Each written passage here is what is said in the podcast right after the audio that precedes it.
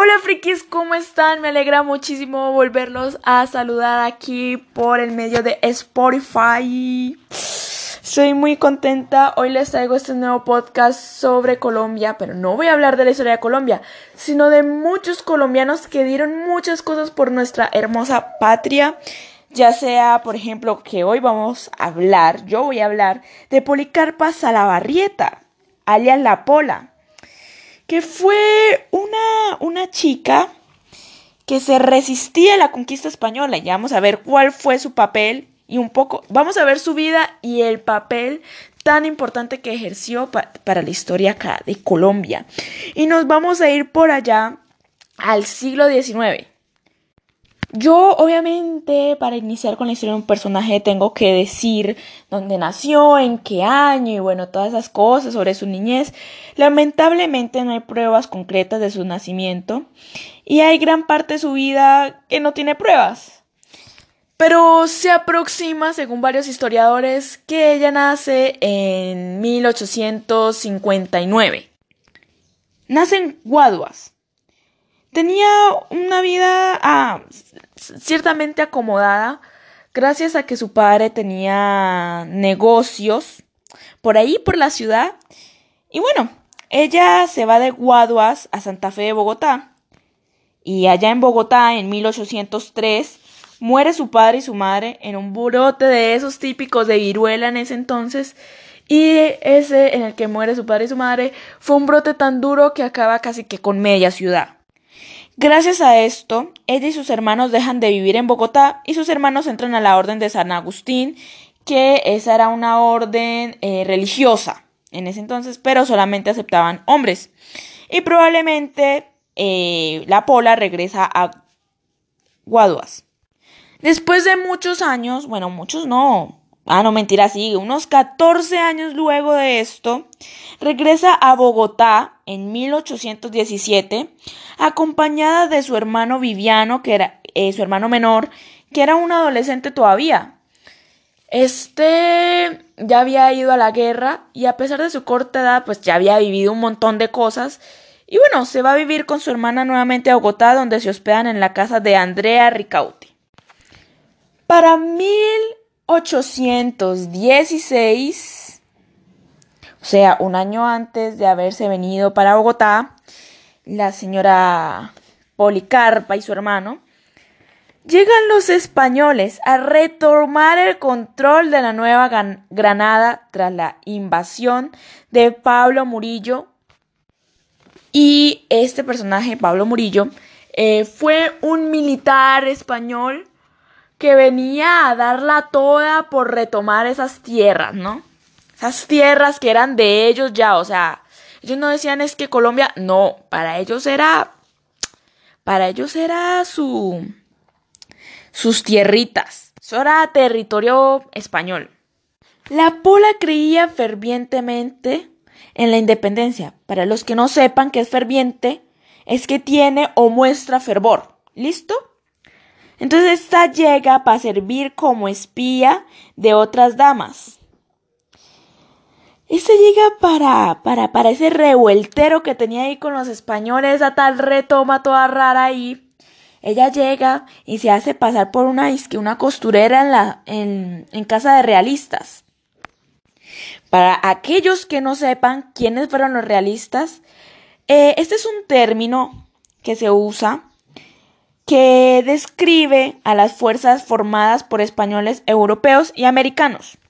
Entonces esta llega aquí acá espía, iba ahí, ajá, con sus buenas intenciones, que no, que es que yo soy costurera, estoy acá ayudándolos. Y pasaba por esos pasillos y se hacía la loca y escuchaba, ay, mira lo que van a hacer esto y esto y esto. Y ahí vienen. Ella luego, obteniendo información de todo esto, enviaba a las guerrillas independistas en los llanos toda esa información que tenía. Esta imagina todo un día ya de supuestamente costurera, obviamente hacía su trabajo. Escuchando todo eso, era de una excelente ayuda para todos estos guerrilleros. La pola era bastante arriesgada, podría decirlo yo, porque pues, ¿quién dice, no, no, no, es que es que voy a ayudar a la independencia de Colombia y mejor dicho voy a hacer lo que sea porque eso fue muy arriesgado, ¿no? Y ella, ella, o sea, no solamente escuchaba y mandaba la información a, sus, a, sus, a su gente, sino que convencía a los soldados de que desertaran del bando realista y se unieran al patriota. Esto era muy peligroso, obviamente, ya que la ciudad estaba custodiada por el militar español Juan Sámano.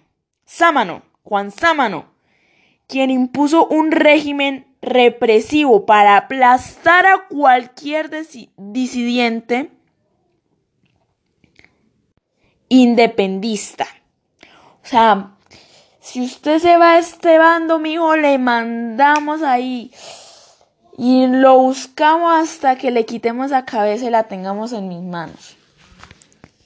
La Pola pudo trabajar de incógnita varios meses. Pero, pero, ahí va el pero.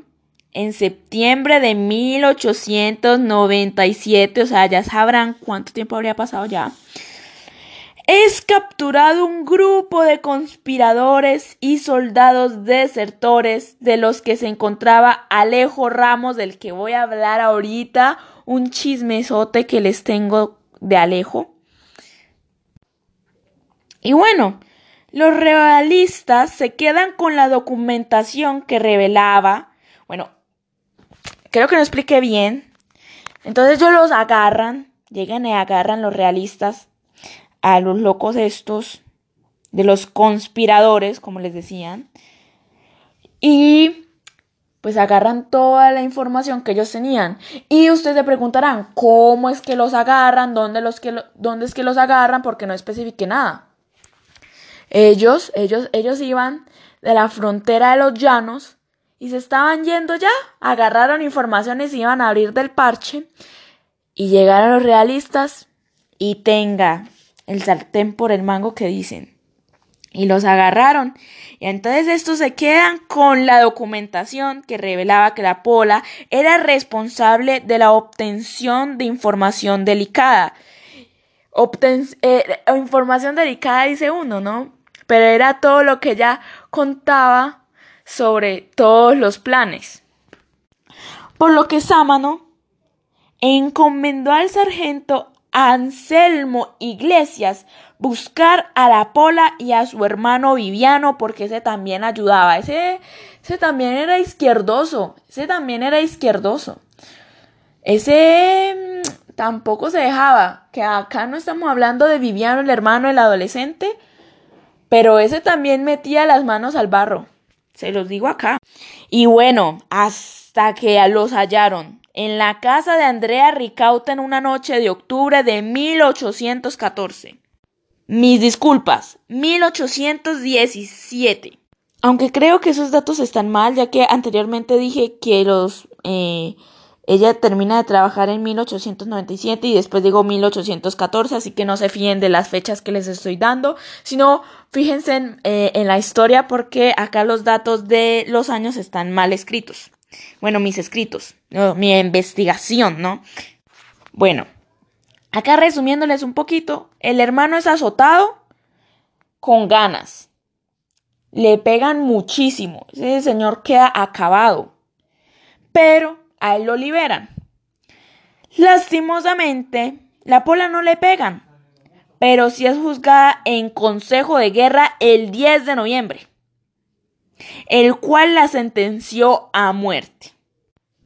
Esta es encerrada en el claustro del Colegio del Rosario, en el que eh, desde entonces tiene, eh, pueden buscar en Google eh, Colegio del Rosario y le ponen, no sé, entre paréntesis la pola y le tienen un homenaje en el colegio. Bueno, eso no es lo que iba. La cosa es que en ese colegio la ponen a esperar su ejecución. Usted se imagina uno cuatro días sin comer, ahí, sabiendo que uno se va a morir muy triste, y más encerrado sin ver nada ni nadie.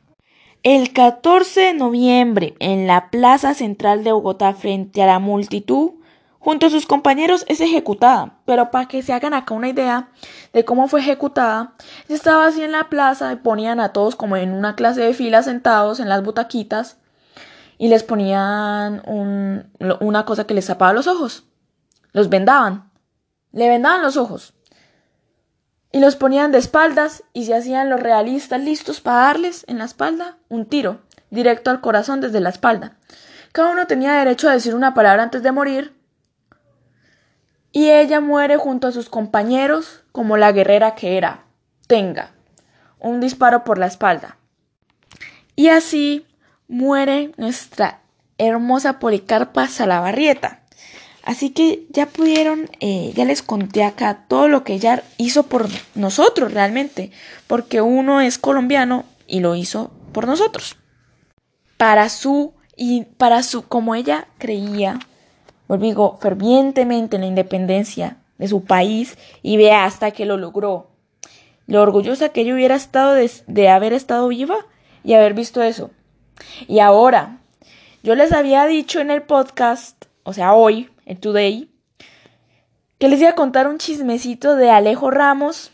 Pues bueno, imagínense en que Alejo Ramos, uno de esos guerrilleros, estaba enredado con la pola, de forma amorosa, y no se sabía bien qué era lo que ellos tenían y la historia, la historia realmente nunca salió a la luz, pero muchas personas le sacaron libros romantizando la historia, no hablando de lo que hizo Policarpa, sino eh, historias sobre ellos dos.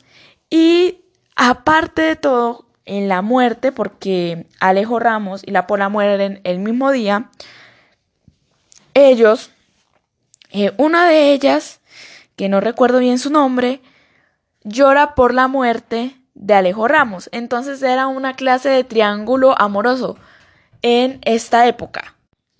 Bueno, así que bueno, frikis, gracias por escuchar el podcast. Ojalá les haya gustado mucho.